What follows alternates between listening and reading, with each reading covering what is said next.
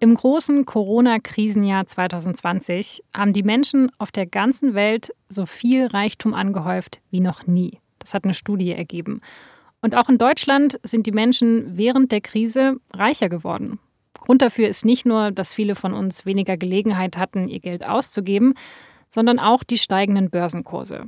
Doch dieser Reichtum, der ist natürlich ungleich verteilt. Vor allem der Club der Reichen und der Superreichen ist in Deutschland größer geworden, während viele andere Menschen in Kurzarbeit waren oder ihren Job sogar gleich ganz verloren haben. Die Corona-Krise, die hat die Ungleichheiten in Deutschland noch verstärkt. Jetzt bleibt die Frage, müsste da der Staat nicht gegensteuern und vielleicht auch anders besteuern? Über dieses Thema habe ich mit meiner Kollegin Kerstin Gammelin gesprochen. Sie ist stellvertretende Leiterin des Berliner Büros der SZ und unsere Expertin für Steuerpolitik. Zugegeben, Steuerpolitik, das hört sich jetzt erstmal sehr trocken an, aber Kerstin Gammelin sagt, wer Politik machen will, der kommt an Steuern nicht vorbei. In der heutigen Folge erklärt sie mir, an welchen Steuerschrauben die nächste Regierung drehen sollte und warum. Und außerdem hören wir von einem Mann, der freiwillig sagt, ich würde eigentlich gerne mehr Steuern bezahlen. Sie hören das Thema ich bin Laura Terberl. Schön, dass Sie zuhören.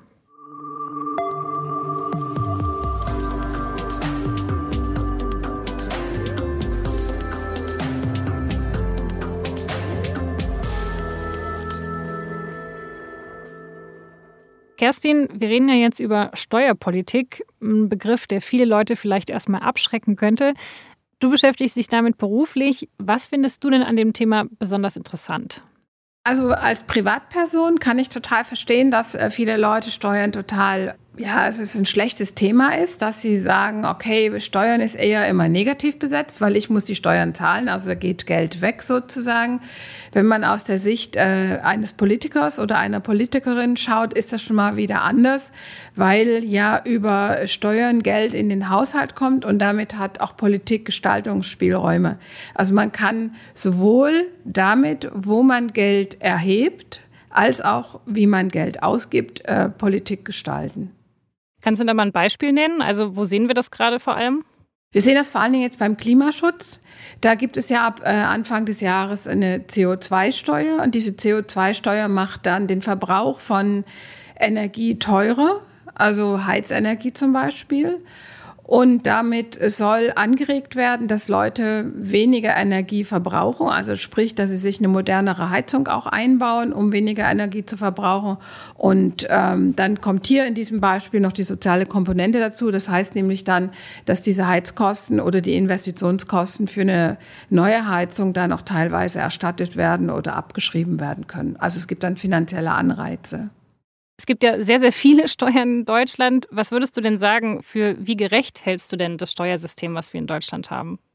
Oh, das ist eine sehr generelle Frage. Also es gibt in der Tat sehr viele Steuern. Das generell kann man sagen, es wird entweder der Verbrauch besteuert oder der Besitz oder das Einkommen bzw. der Lohn. Gerecht ist es nicht, finde ich, weil wir sehen ja, dass die Ungleichheit über die Jahre wächst. Und daraus kann man schon schlussfolgern, dass auch im Steuersystem irgendwas nicht stimmt, wenn die obersten ähm, 10.000 immer reicher werden und die untere Hälfte der Gesellschaft immer mehr damit zu tun hat, über den Tag zu kommen. Und die Frage ist ja, ob Parteien sich trauen, wirklich daran was zu ändern. Hm. Du hast ja eben schon das Beispiel Klimawandel gebracht. Also das ist ja ein Bereich, wo sich jetzt was ändert, auch mit neuen Steuern. Es ist halt nur immer die Frage, ist es dann auch sozialverträglich? Ja, bei dem Klimawandel finde ich, da sind wir noch ganz am Anfang, weil wenn in der Tat Emissionen richtig drastisch sinken sollen, und das sollen sie ja, müssen auch drastische Maßnahmen ergriffen werden, sonst wird es nichts. Und das sieht man jetzt auch schon daran, wir haben jetzt eine Reduktion so ungefähr um 40 Prozent in Deutschland seit 1990. Und die ist vor allen Dingen zustande gekommen durch das Abschalten der ostdeutschen Braunkohlekraftwerke, die wirklich richtige Dreckschleudern waren, und äh, durch Corona, weil einfach keiner mehr geflogen ist zum Beispiel. Ne? Und, und alles andere hat ein bisschen was gebracht, aber beim Verkehr zum Beispiel hat eigentlich nichts was gebracht. Und das bedeutet, dass man da wirklich, wenn man das will, dass die CO2-Emissionen drastisch sinken und Deutschland klimaneutral wird insgesamt, dass man da eingreifen muss. Und ich glaube auch, dass sich das steuerlich machen lässt. Die Frage ist, inwieweit die Bürger dann darauf vertrauen, dass das sozial abgesichert werden kann. Ja, weil das ist ja immer so das Thema, also Steuererhöhungen oder mehr Abgaben. Ja, du hast es schon gesagt, niemand möchte mehr Steuern zahlen. Das ist immer sehr unpopulär. Und wir befinden uns ja gerade auch im Wahlkampf. Das ist wahrscheinlich jetzt nicht die beste Zeit, um für Steuererhöhungen zu sein. Ja, aber da sehen wir so ein bisschen das Problem, auch mit dem Wahlprogramm, was die Union heute vorstellt. Wer von vornherein sagt, wir machen keine Steuererhöhungen, der beraubt sich ja selbst eines der wirksamsten Instrumente, um Politik zu machen. Das wäre so, als müssten Sie Sie müssten jetzt einen Aufsatz schreiben, hätten sich die Hände aber festgebunden. Also das geht eigentlich nicht, dass man sagt, wir machen keine Steuererhöhungen und gleichzeitig machen wir einen großen Transfer in der Gesellschaft. Es ist ja nicht nur Klima, es ist ja auch digital zum Beispiel. Die Corona-Krise ist noch nicht ausgestanden und in der Corona-Krise haben auch viele viel Geld verdient. Und hier ist doch die Frage, muss da nicht ein bisschen auch umverteilt werden, dass man sagt, von den großen Gewinn muss da nicht was zurückgegeben werden an die Gesellschaft. Und das kann eben nur über Abgaben äh, erfolgen. Und deswegen finde ich, ist es falsch, von vornherein zu sagen, wir machen keine äh, neuen Steuern. Und ähm, auch im, im EU-Maßstab zum Beispiel gibt es einen großen EU-Wiederaufbaufonds. Der soll gefüllt werden mit Geld aus EU-weiten Steuern. Dem hat auch Deutschland zugestimmt. Wenn aber die Union gleichzeitig sagt, wir machen gar keine Steuererhöhungen und auf der anderen Seite diesem Fonds zugestimmt hat, der auch zum Beispiel über Steuern gefüllt werden soll, dann passt es nicht zusammen. Und deswegen ist es schwierig, das Wahlprogramm wirklich als ein modernes Wahlprogramm zu verstehen. Also das ist so ein, ein Rückfall in gute alte Zeiten. Es wird nichts wehtun, aber ich glaube nicht, dass das ein Versprechen ist, was gehalten werden kann. Ist das häufig so in Deutschland, also dass die Parteien sich so ein bisschen davor scheuen, zu sagen, hey, wir besteuern da jetzt ganz konsequent? Also das ist unterschiedlich. Die Grünen haben das schon mal äh, vor zwei Wahlperioden probiert und haben gesagt, wir äh, machen ein ganz neues Steuersystem. Und äh, die sind dann gerade so noch wieder in den Bundestag eingezogen. Also das war schon ein Beispiel dafür, dass die Leute das nicht mögen, dass man sagt, wir machen jetzt erstmal große Steuererhöhungen. Aber trotzdem kann man nicht den Bürgern einerseits versprechen, wir machen alles klimaneutral, wir machen alles ökologisch, aber es kostet nicht mehr. Also und gleichzeitig kann man auch nicht den Leuten sagen, wir tun was gegen die wachsende Ungerechtigkeit und sagt, wir machen keine Vermögenssteuer oder wir machen keine neue Erbschaftssteuer oder wir besteuern nicht die Gewinne, die in der Krise gemacht werden. Also da muss man doch zu einer gewissen Balance kommen und die Grünen sind eigentlich die Partei, die einigermaßen durchgerechneten Wahlprogramm vorgelegt haben, wo sie auch sagen, wir müssen die Steuern erhöhen. Oder die SPD sagt das auch für Vermögende. Und die Union sagt, wir machen das nicht und sagt gleichzeitig, die anderen wollen euer Geld. Sodass, das ist einfach purer Wahlkampf. Und man fragt sich eben, inwieweit das danach zu halten wäre. Was man ja vor allem auch gerade viel hört, ist eben diese Vermögenssteuer. Ich glaube, weil die so, ja, Vermögenssteuer ist so plakativ, da kann sich irgendwie jeder auch gleich was drunter vorstellen. Wie soll die denn funktionieren? Also manche Linke, Grüne und SPD haben die ja im Wahlprogramm, die CDU ist explizit dagegen. Also wie soll die funktionieren und was sind da die Positionen? Die Vermögenssteuer soll so funktionieren, dass Menschen, die ein sehr hohes Vermögen haben, und das wird in den Parteien unterschiedlich hoch, also äh, beziffert. Manche sagen ab einer Million Vermögen, andere sagen ab zwei Millionen Vermögen, dass diese ähm, Vermögenden dann äh, jährlich eine Vermögenssteuer zahlen. Ich glaube, das Problem bei dieser äh, Art von Steuer ist einfach, dass wenn Menschen zum Beispiel in einer Eigentumswohnung wohnen in München, die dann 1,5 Millionen äh, Euro wert ist und da gerade so drin wohnen können und die Nebenkosten bezahlen können und alles andere, was da noch anfällt. Wenn solche Menschen dann plötzlich eine Vermögenssteuer zahlen sollen, weil sie mit dem geschätzten Vermögen über eine Million liegen, dann wird es schwierig werden. Deswegen muss man da sehr genau aufpassen, wie man diese Vermögenssteuer macht dass sie dann nicht wieder zu neuen sozialen Härten führt. Und die Frage ist ja auch, ob man statt einer Vermögenssteuer die Erbschaftssteuer nochmal reformiert. Also bisher ist es ja so, dass man ähm, je nach Erbschaft ab einem bestimmten Betrag auch wieder zwischen 5 und 50 Prozent Erbschaftssteuer zahlt. Das klingt jetzt erstmal viel. Tatsächlich gibt es so viele Schlupflöcher in dieser Steuer, dass jährlich höchstens sieben, acht, neun Milliarden Euro Erbschaftssteuer gezahlt werden. Und man muss wissen, dass jährlich zwischen 200 und 400 Milliarden Euro vererbt werden. Also da gibt es mit der Vermögens- und der Erbschaftssteuer einfach zwei Steuern, wo man sich gut überlegen kann, an welcher man dann dreht. Aber eine von beiden, glaube ich, sollte schon angefasst werden, um auch diese, ja, diese Transformationsprozesse zu finanzieren. Okay, also du sagst entweder bei der Vermögenssteuer, dass man doch nochmal darüber nachdenkt, ob man sowas braucht, oder bei der Erbschaftssteuer sollte man ansetzen. Das sehen aber jetzt ja auch nicht alle Parteien so. Also da gibt es ja sehr große Beharrungskräfte dagegen. Woran liegt das denn? Das eine Argument ist eben, dass äh, wenn Vermögen angetastet wird, was in Benutzung ist, dass man äh, da über diese über relativ hohe Steuerzahlungen die Eigentümer halt in Bedrängnis bringt, dass sie am Ende verkaufen müssen. Äh, das andere Argument ist, dass zum Beispiel Unternehmen, die ja auch einen großen Wert darstellen, wenn die höher oder die Vermögen höher besteuert werden, dass sie ebenfalls eine höhere Lasten zu tragen haben und dann weniger wettbewerbsfähig sind. Und siehst du das auch so? Also es gibt diese Gefahr, das stimmt. Aber deswegen haben wir ja Juristen und andere kluge Menschen, dass die sich darüber Gedanken machen, dass eben sowas ausgeschlossen wird. Wir haben im Moment so das Prinzip, dass für die ärmeren Menschen in unserer Gesellschaft wird dann immer aus dem Haushalt so eine Art Almosen gezahlt. Die kriegen dann noch ein bisschen Zuschuss da und ein bisschen Kindergeld da und ein bisschen da. Und die anderen, die sehr reichen, die gewinnen eben über ihr Eigentum einfach automatisch immer mehr Geld. Und ich finde das eigentlich ungerecht und das ist auch nicht gut für das Selbstverständnis von Menschen, weil ja auch Ärmere gerne mehr Geld verdienen würden und einen höheren Mindestlohn hätten und so weiter, dass sie aus eigener Kraft ein gutes Leben führen können. Und deswegen finde ich es richtig, wenn Menschen, die sehr, sehr viel haben, da auch höher besteuert werden. Aber das sehen die meisten Menschen, die viel haben, ja nicht so. Leider. Also es gibt solche und solche. Ne? Es, es gibt in der Tat auch Aufrufe immer wieder, die sagen, Leute, warum besteuert ihr nicht? Also es gibt zum Beispiel in Berlin auch äh, ganze Straßenzüge in Berlin Mitte volle Eigentumswohnungen und die gehören Menschen, die wohnen hier gar nicht. Teilweise wohnen die in Italien, in Großbritannien und so weiter. Und die haben diese Wohnungen, weil sie denken, es ist ein, eine tolle Anlage in der deutschen Hauptstadt und da kriegt man gut, genug Gewinn. Und dann frage ich mich, warum zum Beispiel solche Anleger nicht auch einfach höher besteuert werden. Ne? Diese Wohnungen stehen leer und in Berlin wird wirklich dramatisch Wohnraum gesucht. Also deswegen finde ich, man kann da über Steuern einfach vieles regeln.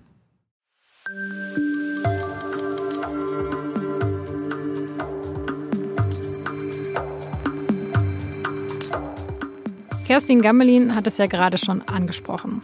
Obwohl ja eigentlich niemand so wirklich gerne Steuern zahlt, gibt es tatsächlich immer wieder Menschen, die öffentlichkeitswirksam sagen, wir haben genug Geld. Der Staat, der sollte uns stärker besteuern. Aktuell gibt es da zum Beispiel die Initiative Tax Me Now. Jetzt, wenige Monate vor der Bundestagswahl, haben sich dafür einige Millionärinnen und Millionäre zusammengeschlossen und in der SZ und dem österreichischen Standard ein Appell veröffentlicht. Und zwar nicht nur für eine Vermögenssteuer, sondern unter anderem auch für strengere Regeln, wenn es um Steuervermeidung geht. Und mit einem der Unterzeichner habe ich für diese Folge gesprochen. Antonis Schwarz. Er ist 33 Jahre alt und er hat mit 18 Jahren ziemlich viel Geld geerbt, weil seiner Familie die Schwarz Pharma AG gehört hat. Mit diesem Geld hat Schwarz unter anderem eine Stiftung gegründet, die Gorilla Foundation. Und er spendet auch mal ziemlich hohe Beträge für Zwecke, die er wichtig findet. Das sind dann zum Beispiel nachhaltige NGOs, Startups oder Aktivistinnen und Aktivisten. Oder es sind politische Parteien. Schwarz hat zum Beispiel den Grünen für den Bundestagswahlkampf eine halbe Million Euro gespendet. Die größte Einzelspende in der Geschichte der Partei.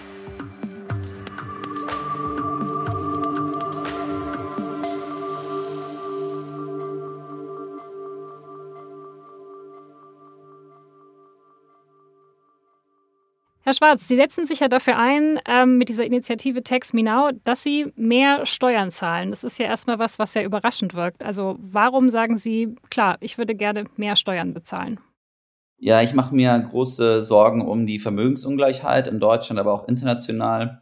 Und es gab eben die letzten 30 Jahre einen Trend hin zur Deregulierung. Das heißt, weniger Steuern, weniger Progressivität der Steuersätze.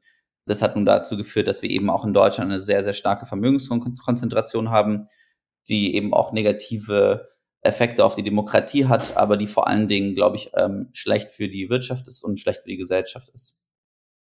Okay, und deswegen würden Sie sagen, ich bin durchaus bereit, mehr Steuern zu bezahlen. Aber gäbe es denn so eine, so eine Obergrenze für Sie, wo Sie sagen, okay, so viel wäre jetzt okay, aber dann nicht mehr? Also erstmal muss man sich vor Augen halten, dass äh, große Vermögen in der Regel ähm, über acht Prozent langfristig äh, wachsen pro Jahr.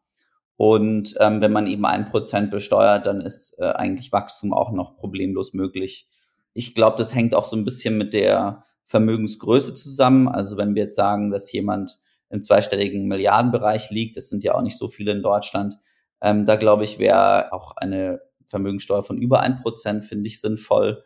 Ich glaube, in dem Regelsatz jetzt, wo ich mich befinde, wäre ein Prozent eine gute Sache. Es geht ja auch darum, dass es äh, politisch ähm, durchsetzbar ist. Aber das würde ja schon bedeuten, also auch mit diesem Steuersatz, den Sie jetzt gerade beschrieben haben, dass Ihr Vermögen ja trotzdem wächst. Also es würde ja trotzdem bedeuten, dass Sie immer mehr haben. Ja, genau. Also es gibt ja verschiedene Art und Weisen, wie man Vermögensungleichheit abbauen kann. Die Vermögenssteuer ist eine, Vermögensabgabe ist eine andere, die aber ein bisschen extremer ist. Und dann natürlich die Erbschaftssteuer. Und ich glaube, da ist natürlich auch noch sehr viel Luft nach oben in Deutschland. Und es das heißt ja nicht, dass ich andere Steuern damit ablehne. Okay, aber eigentlich klingt das jetzt ja nach einem, naja, einem sehr vernünftigen Beitrag so. Also Sie haben ja immer noch Substanzvermögen, das ist ja noch da. Da ist sogar noch ein bisschen Wachstum drin. Sie geben halt nur ein bisschen was von dem Wachstum letztendlich ab und nicht von Ihrem eigentlichen Vermögen. Also ich will auch realistisch bleiben. Ich will auch realistisch bleiben und nicht utopisch. Wenn man jetzt utopisch denken möchte, dann würde man sagen, okay, für bei den großen Vermögen tut man einen Steuersatz von 90 Prozent auf den Gewinn, wie es der äh, Roosevelt in den USA gemacht hat ähm, so in den, in den 50er Jahren. Ähm, also solche Steuersätze gab es tatsächlich auch schon mal in der Geschichte und haben funktioniert. Und damals gab es auch sehr hohes Wirtschaftswachstum. Also perspektivisch könnte ich mir auch sowas vorstellen. Ich glaube einfach in Deutschland mit den politischen Mehrheiten ähm, ist sowas absolut nicht machbar. Genau, weil also sogar das, was Sie jetzt vorgeschlagen haben, was sich ja sehr eigentlich okay anhört, ist jetzt ja trotzdem so, dass die meisten Menschen, die Geld haben, da eher ablehnend gegenüberstehen. Also was glauben Sie, woran liegt das? Ja, also ich glaube, niemand gibt von sich aus äh, gerne ab in der Regel. Die Philanthropie in Deutschland ist ja auch auf einem leider sehr niedrigen Niveau. Also da ist auch sehr großes Potenzial nach oben. Und ja, also ich meine, zumindestens in, in den, bei den Hochvermögenden, nicht nur in Deutschland, sondern auch international, ist natürlich das Ziel die Gewinnmaximierung und dazu gehört auch die möglichst niedrige Zahlung äh, von Steuern. Und in Deutschland sieht es da auch nicht anders aus. Also wenn es einen steuerlichen Winkelzug gibt, den man ausnutzen kann, dann nutzt man den aus. Und da muss eben der Staat entgegenwirken.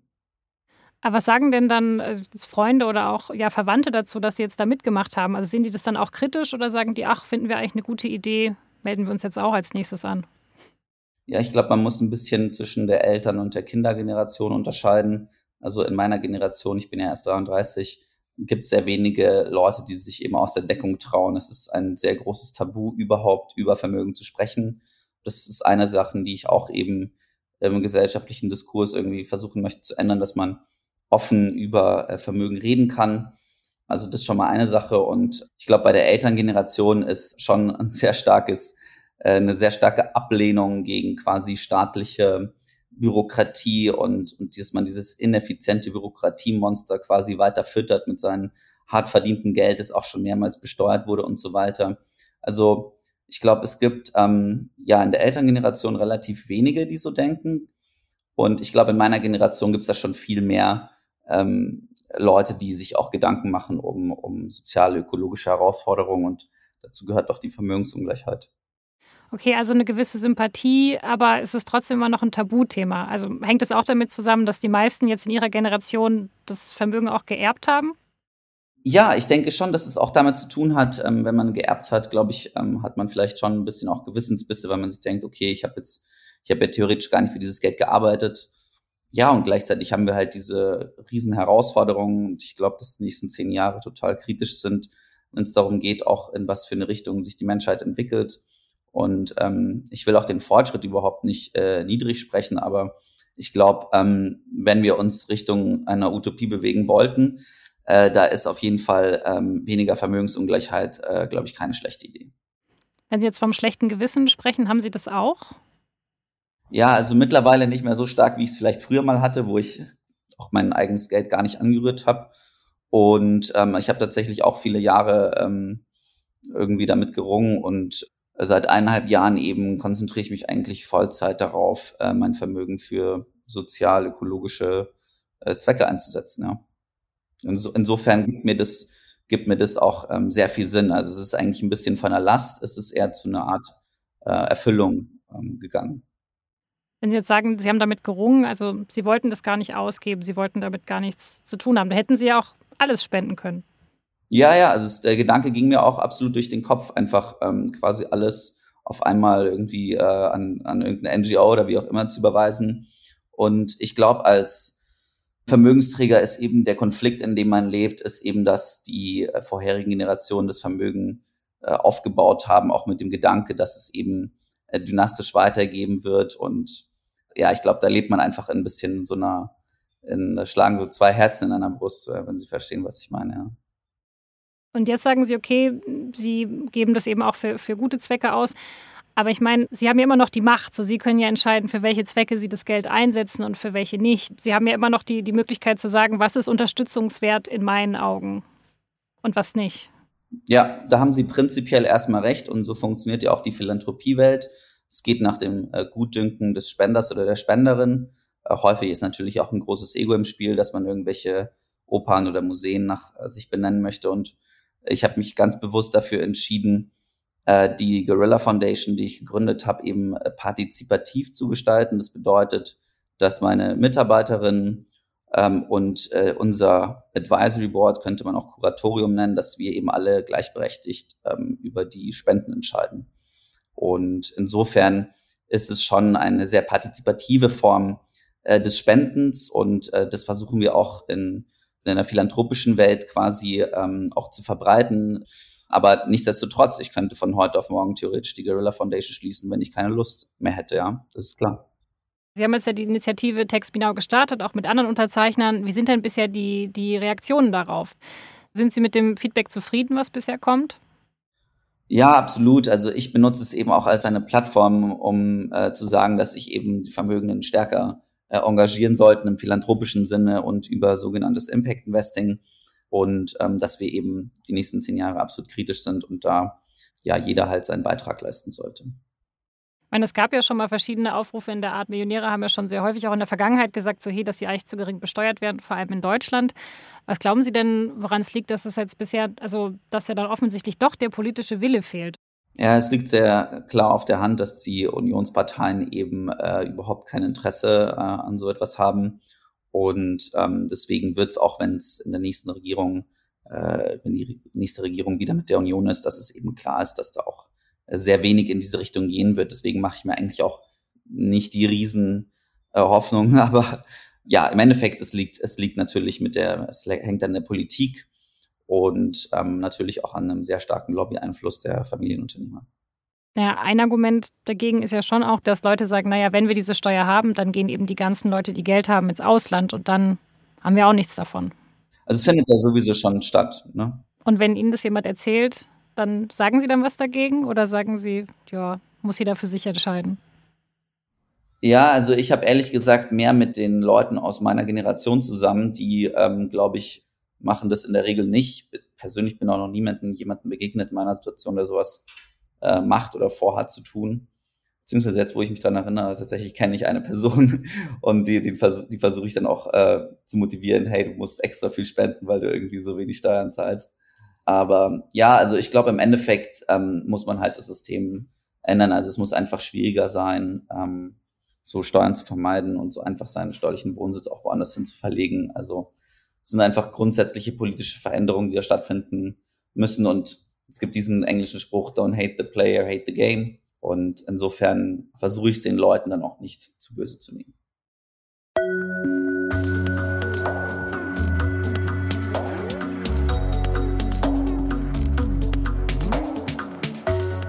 Antonis Schwarz sieht da also die Regierung in der Verantwortung. Sie soll dafür sorgen, dass reiche Menschen wie er mehr von ihrem Geld abgeben.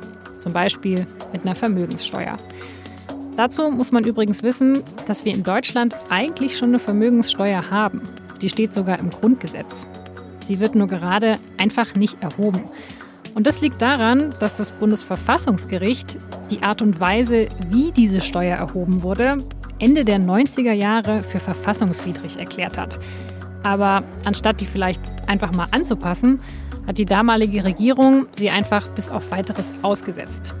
Wenn es also um die Vermögenssteuer geht, dann sprechen wir eigentlich von einer Reaktivierung. Und ob die kommt oder nicht, das entscheidet eben auch die nächste Bundestagswahl. Aber es gibt noch einen anderen Bereich in der Steuerpolitik, über den wir jetzt noch gar nicht gesprochen haben, in dem sich unabhängig von der Bundestagswahl vermutlich einiges ändern wird. Und das ist die Besteuerung von Unternehmen. Viele Unternehmen, die zahlen nämlich nur sehr geringe Steuern, weil sie ihre Gewinne in Länder verschieben, in denen der Steuersatz sehr niedrig ist, in sogenannte Steueroasen.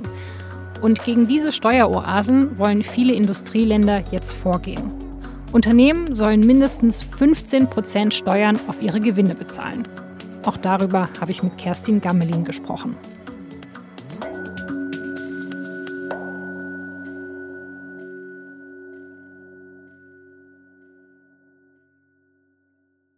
Jetzt auf dem G7-Gipfel vor kurzem haben ja die Industriestaaten sich auf eine globale Mindeststeuer geeinigt von 15 Prozent. Ähm, das wurde irgendwie, also als ich die Artikel dazu gelesen habe, klang das jetzt, als ob das wirklich so eine richtige, naja, Steuerrevolution ist. Also was ist das wirklich so und was macht diese globale Mindeststeuer so revolutionär? Was macht die so besonders? Zuerst muss ich leider eine eine kleine Korrektur ja, machen. Sehr gerne. Tatsächlich ist es eine Mindestbesteuerung. Das heißt, dass Unternehmen auf eine gewisse Weise mindestens besteuert werden müssen. Okay, also wir haben eine Mindestbesteuerung von 15 Prozent. Das ist zumindest der Plan. Was macht das so revolutionär? Das Revolutionäre daran ist, dass falls es beschlossen werden wird, und zwar global, dass im Prinzip auf allen, in allen Gebieten der Welt diese 15 Prozent Mindestbesteuerung gelten müssten. Das heißt, auch in Steueroasen, auch in Niedrigsteuergebieten müsste dann entweder dieser Steuersatz erhoben werden oder aber andere Länder, die dann Produkte aus diesen Ländern einkaufen oder so, sind berechtigt, die Differenz auf 15 Prozent zu erheben. Also machen wir ein einfaches Beispiel. Wenn wir in Irland ein Unternehmen haben und in Irland wird da nur mit zwei Prozent besteuert und die haben dann auch eine Tochterfirma in Deutschland, wo auch äh, besteuert äh, wird, kann in Deutschland der Fiskus hingehen und sagen, okay, in Irland wirst du nur zu zwei Prozent besteuert. Wir können dich jetzt mit den restlichen 13 Prozent noch besteuern. Und das ist deswegen so revolutionär, weil wir eben bisher ganz, ganz viele Steueroasen und Steuerschlupflöcher haben, wo jedes Jahr wirklich Billionen Euro versteckt werden und nicht versteuert werden. Und weil es auch, und das ist der zweite Punkt, so einen Steuerwettbewerb nach unten gibt. Mit dieser Mindeststeuer ist der Wettbewerb, der Steuerwettbewerb nach unten, wird der gestoppt.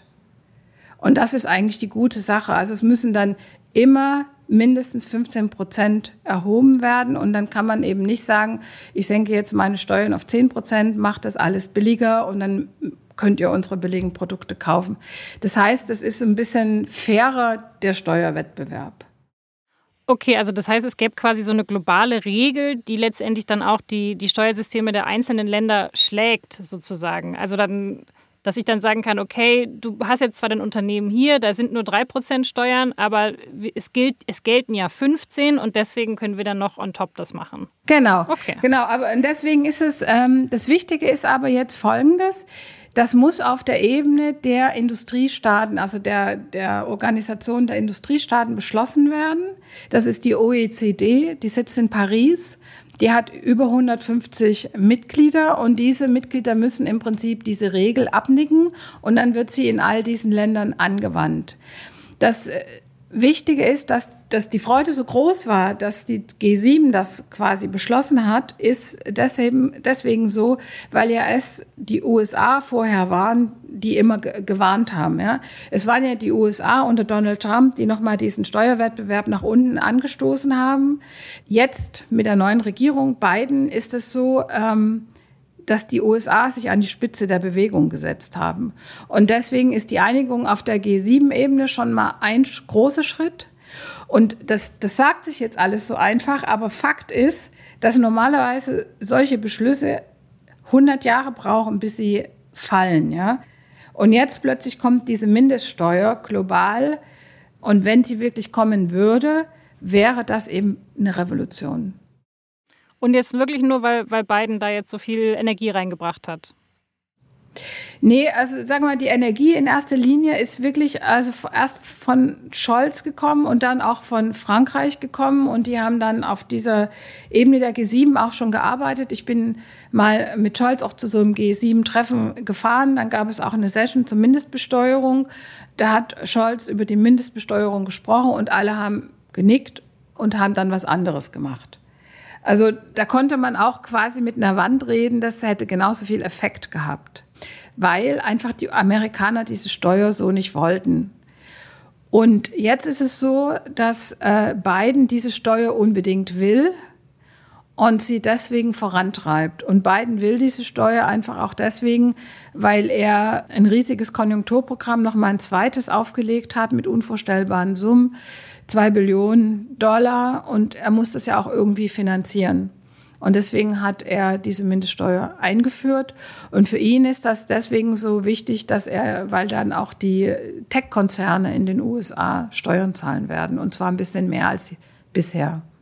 Ja, genau. Es geht ja vor allem darum, dass man eben diese Tech-Konzerne stärker besteuert. Was sagen die denn jetzt dazu? Also fangen die jetzt da auch schon an zu lobbyieren, dass das auf gar keinen Fall kommt?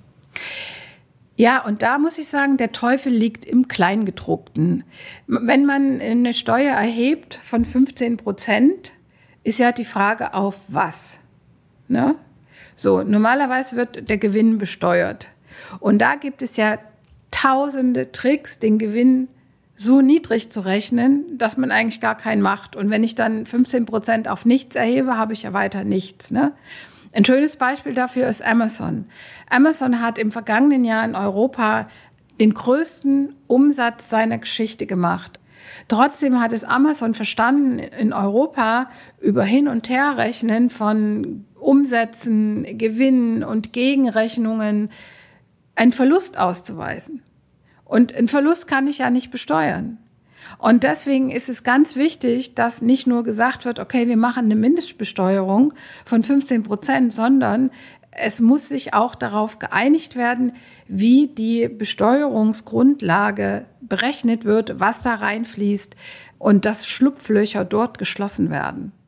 Das ist ja noch viel schwieriger. Also ich meine, 15 Prozent, das ist ja in einem Satz erklärt, was man machen möchte, aber jetzt diese Schlupflöcher, sich da auch drauf zu einigen und vor allem dann brauche ich ja auch die Steueroasen on board, oder? Also dann müsste ich doch eigentlich, dann müssen die ja auch zustimmen und das ist ja deren Geschäftsmodell. Ja, man braucht auch die Steueroasen an Bord, auf jeden Fall. Und ähm, ich habe da auch im Finanzministerium beispielsweise nachgefragt, ob man diese Niedrigsteuergebiete in den USA, Delaware, Stichwort, ne, ob die da mitmachen. Und da hat man, habe ich eine Antwort bekommen, die darauf hindeutet, dass das noch nicht so feststeht. Also es ist jedenfalls noch nicht die Situation, dass man jetzt einen Sektkurven knallen lassen könnte, sondern das ist ein großer Schritt aber wie der Amerikaner sagen würde, we are not there yet. Also das, das fehlt, äh, da fehlen noch entscheidende Punkte, um zu sagen, die Revolution ist vollendet. Das ist ja irgendwie auch so ein bisschen das, das Deprimierende an der Steuerpolitik, oder? Also es ist ultra kompliziert, äh, es dauert ewig lang und wenn man dann mal wieder was umgesetzt hat, dann ist dann doch wieder die Frage, okay, gibt es nicht doch wieder irgendwo ein Schlupfloch, dass es dann doch wieder nicht fair zugeht? Ja, genau. Und das ist genau das Drama. Wir haben international und national und auch europäisch eine derartig starke Lobby. Auch gerade äh, was Finanzberater, Steuerberater, Industrielle betrifft, ne? dass die es immer wieder schaffen, auch diese Schlupflöcher rein zu verhandeln. Und da ist es wirklich ganz wichtig, dass man dagegen angeht. Wenn man es schaffen würde, diese Steuerschlupflöcher zu schließen, auch in Deutschland, könnte man sich womöglich diese Debatte auch sparen, weil dann nämlich deutlich mehr Steuern gezahlt werden würden. Das sind zweistellige Milliardenbeträge, äh, die da zusätzlich eingenommen werden würden. Ne? Und wir müssen jetzt in diesem Jahr 240 Milliarden Euro an neuen Schulden aufnehmen, also an Nettokrediten aufnehmen. Und einen Teil dieser Kredite könnte man sich sparen, wenn man einfach die Steuerschlupflöcher geschlossen hätte. Und bis dahin ist es aber noch ein bisschen Arbeit. Also bis jetzt ist es nicht gelungen, weil die Lobbys einfach zu stark sind. Und die Frage ist eben, äh, ob es jemals geschafft werden kann, diesen großen Lobbydruck zu überwinden. Okay, das finde ich eigentlich ein bisschen trauriges, aber ganz gutes Ende ja, das, für die Folge. Also das tut mir jetzt leid.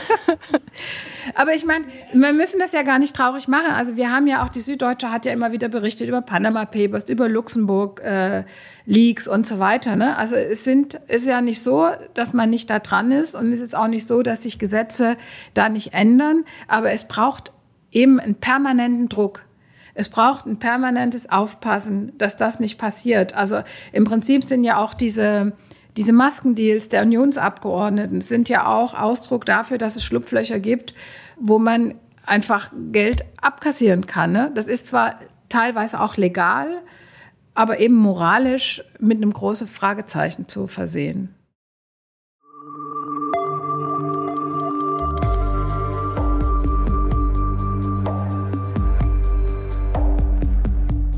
Kerstin Gammelin lässt also beim Thema globale Mindeststeuer noch nicht die Sektkorken knallen. Wenn sie es denn dann tut, dann zahlt sie da übrigens auch eine Sektsteuer drauf. Die gibt es in Deutschland schon seit fast 120 Jahren. Die hat damals Kaiser Wilhelm II. höchstpersönlich eingeführt, weil er damit seine Kriegsflotte finanzieren wollte. Zwischendurch wurde die Steuer mal ausgesetzt, in der DDR ganz abgeschafft, aber wir zahlen bis heute deshalb in Deutschland eine extra Steuer auf Sekt. Damit wird natürlich keine Kriegsflotte finanziert. Das Geld, das fließt einfach in den Bundeshaushalt. Aber das nette Beispiel zeigt zumindest, wenn einmal eine neue Steuer beschlossen wurde, dann wird sie auch so schnell nicht wieder abgeschafft. Das war das Thema für diese Woche. Diese Folge wurde produziert von Jacqueline Dinser, Vincent Vitus Leitgeb, Caroline Lenk und mir, Laura Terberl. Unser Podcast, der erscheint alle zwei Wochen am Mittwochabend wie Sie unseren Podcast abonnieren können. Dazu finden Sie alle Infos unter sz.de-podcast. Ich sage ganz herzlichen Dank fürs Zuhören. Bis zum nächsten Mal.